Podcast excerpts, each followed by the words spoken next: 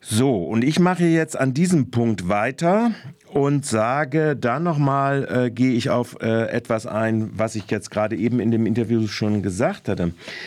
Die Stadt äh, sieht sich außerstande, innerhalb von 24 Stunden darauf zu antworten, was wir sie gefragt haben, nämlich wie es zu diesen Baumfällungen privater Waldbesitzer, immerhin sind, sollen 16 Bäume im Dietenbach äh, Park Weltle, es nennt sich, glaube ich, offiziell Sengelewald, äh, am Montag gefällt worden, und zwar von privaten äh, Waldbesitzern. Und das war nicht ein erstmaliges Ereignis. Schon im April war eine Eiche ebenfalls mit Brut- und Nisthöhlen gerodet worden. Also wir sind in der Saison drin, wo Brut- und Nisthöhlen von Vögeln äh, in den kleinen Wäldchen eben halt genutzt werden. Und das war unter den 16 auch.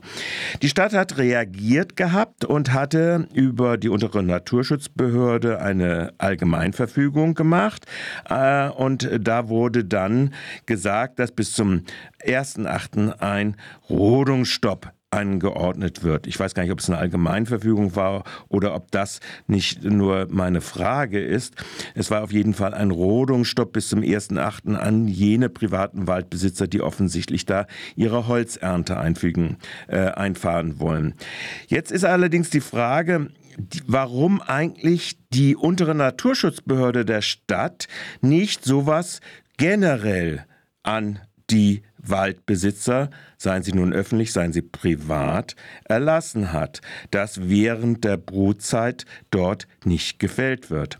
Und was viel relevanter noch auch für die Zukunft ist, ist die Frage, und diese Frage können wir euch leider als Antwort der Stadt auch nicht mitteilen, ist die Frage nämlich, was passiert eigentlich nach dem ersten Achten? Geht das dann so weiter, dass private äh, Waldbesitzer, die da Grundstücke da drin haben, jetzt ihre Holzernte einfahren? Sind denn nicht all diese Grundstücke schon längst verkauft, erst an die Sparkassengesellschaft, die jetzt die Stadt übernimmt? Hat es da in dieser Verfügung nichts gegeben, wo man sagt, ihr kriegt einen erhöhten Preis dafür, aber ihr dürft dann eure Holzernte nicht einfahren. Das sind ja nun durchaus äh, offene Fragen.